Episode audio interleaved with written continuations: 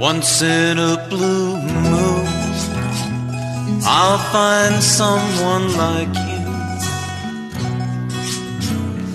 Yes, it's once in a blue moon. Yes, that's true.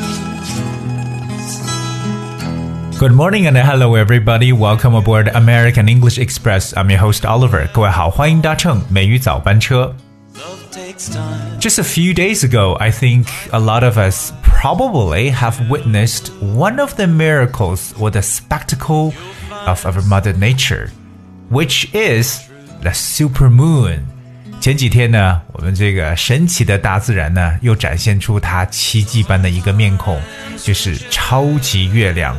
Of course, this year's first supermoon graced the Chinese skies during the wee hours of Tuesday, with the peak hitting at 1 o'clock and 48 a.m. 呃，今年的这个第一个超级月亮呢，出现在我们中国的天空，呃，是在周二的凌晨，具体的峰值呢是在凌晨的一点四十八分。我相信呢，如果真的是去看这样一个自然奇观的话呢，真的是要起很早，就不能睡觉，cause it's the wee hour of the morning，在一大凌晨，OK，一大清早，就应该还没到清早的时候啊，就是深夜的时候，可能很多人呢都在梦乡当中。那不过没关系，如果说今年你错过了这个 Super Moon 的话呢，美语早班车带着大家来了解一下和月亮相关的一些非常有用的一些表达，而且很多都很有意思。So stay tuned on the show today. You're going to learn a lot of expressions relating to the word moon. 首先，我们有说到，就是今年的这个 super moon，就首次的这个超级月亮呢，是出现在这个凌晨的时候。英文呢来说，凌晨呢有一个很好的说法叫 we hour，哎，这个 we spells w e e，哎，we。we 的意思呢，就代表 small 小的，so wee hours 可以理解为 small hours。Small hours 这个小的小时呢，就表示为凌晨的一层意思。就我们刚所说的这个 one forty eight a.m. 就是凌晨的一点四十八分，所以它这个 peak 它的这个高峰时期。所以我相信很多人可能现场没有去看到这个 super moon，但是今天美语早班车呢，我们带着大家了解一下，是不是有一些你知道和月亮相关的一些 expressions or idioms。一说到和月亮相关的，我相信很多人第一个想到的就是 once in a blue moon。哎，这个短语在之前的节目当中跟大家也提到过。Once in a blue moon, we talk about blue moon，蓝色的月亮。而这个蓝色的月亮，并不是代表这个本身的颜色，because it's so hard to see a blue moon, right？本身呢，这种颜色的月亮应该很难去见到。So we talk about once in a blue moon, that means something that's very rare, that's hardly happen，就是很难去看到、很难去得到的一个东西，所以有点相当于就是千载难逢的说法。So we say once in a blue moon。譬如说，这样的机会对你来说真的是千载难逢的。那这句话用英文中就可以讲：It's only once in a blue moon that you get an opportunity like this. Okay, it's once in a blue moon that you get an opportunity like this. off to see the world. 除了这个短语之外呢，跟大家再补充一下其他常用的和月亮相关的一些 idioms。Alright, so the next one I'm gonna talk about is called over the moon. Over the moon, alright，什么叫在月亮之上啊？我们不要开启这个凤凰传奇要唱这首歌了。Over the moon, alright. Well, in fact, the expression over the moon basically means to be really happy about something, like you're so happy or delighted. 所以 over the moon 它其实就是形容一种心情的表示呢，特别的开心、愉悦的一层意思。So when you feel extremely happy, You know, when you're having a very pleasant mood, then you might say that you're over the moon. Here is one example for that. Okay, Francesca was over the moon with her English test scores. It means she can go to university in the States. I'll speak one more time. Francesca was over the moon with her English test scores. It means She can go to university in the States. Francesca 就是一个女生的名字，那她对她的英语考试分数可以说超级的开心，因为这意味着她可以去美国上大学了。所以，当我们生活中遇到非常开心的事情，你可以说 “Wow, I am over the moon”。 to see. Coming up, the next one is called "Ask for the Moon." Alright, what's "Ask for the Moon"？向这个月亮去祈求啊，或者说请求月亮怎么怎么样？Ask for the moon. What exactly does this expression mean? Ask for the moon? Well, if you ask for the moon, it basically means to ask for a lot, especially something that is quite impossible. 而特别呢是说到一些 怎么讲不大可能去发生的一些事情啊，对不对？做做出的一些这种许求，其实有点相当于我们中文所讲的这种异想天开啊，或者说痴人说梦。我们常说就是 ask。for the moon. Alright, it means you ask something that is very unlikely to happen or it's just impossible. 所以这个短语呢，希望大家去记住，ask for the moon，痴人说梦。For instance, am I asking for the moon if I just want a little peace?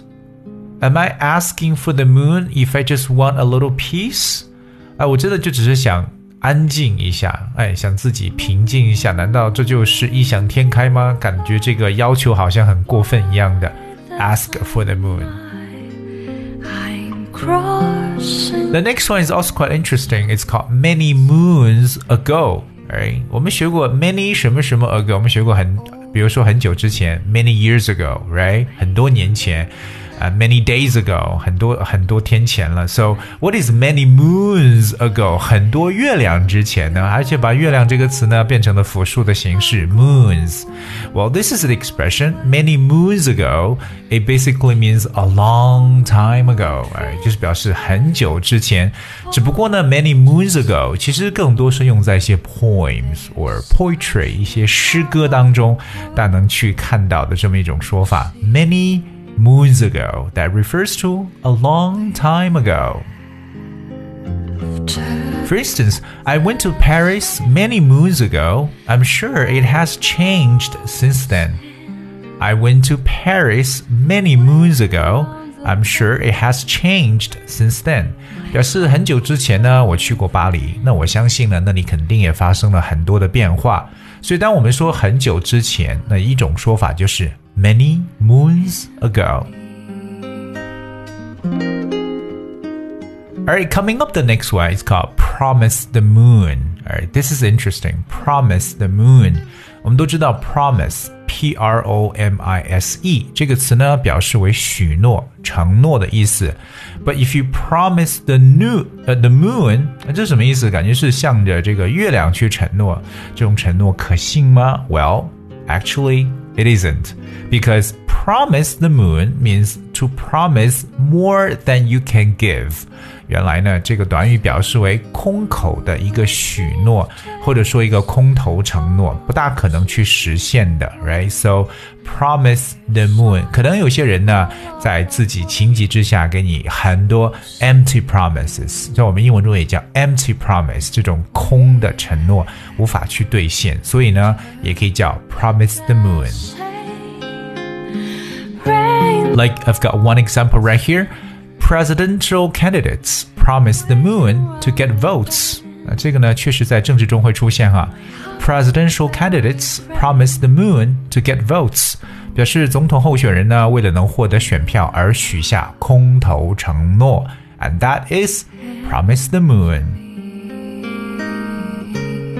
最后一个，我相信也是很多人都听过的，就是一个很大家都很讨喜的一个词，就是 honeymoon，right？honeymoon honeymoon 就是我们所说的蜜月，right? So the traditional holiday after a wedding to celebrate the marriage, and that is usually honeymoon. I'm crossing 比如说婚礼一结束呢，他们就去度蜜月了。So they left for their honeymoon right after the ceremony. old dreams. 所以我相信很多人都知道，我们说到这个蜜月这个词呢，就会用到 honeymoon。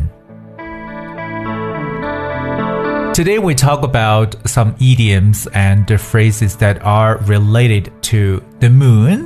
不知道各位记住了多少？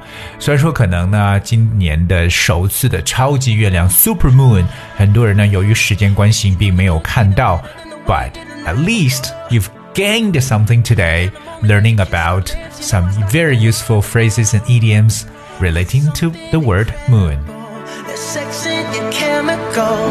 所以今天的节目呢，跟大家来去分享一些和月亮相关的一些短语和一些说法。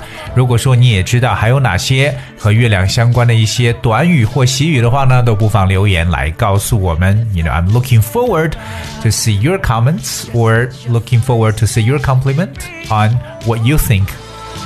If there are still some more phrases about the moon. 而今天节目的最后呢，送给大家一首来自 Bruno Mars 火星哥的一首歌曲《Moonshine》月光。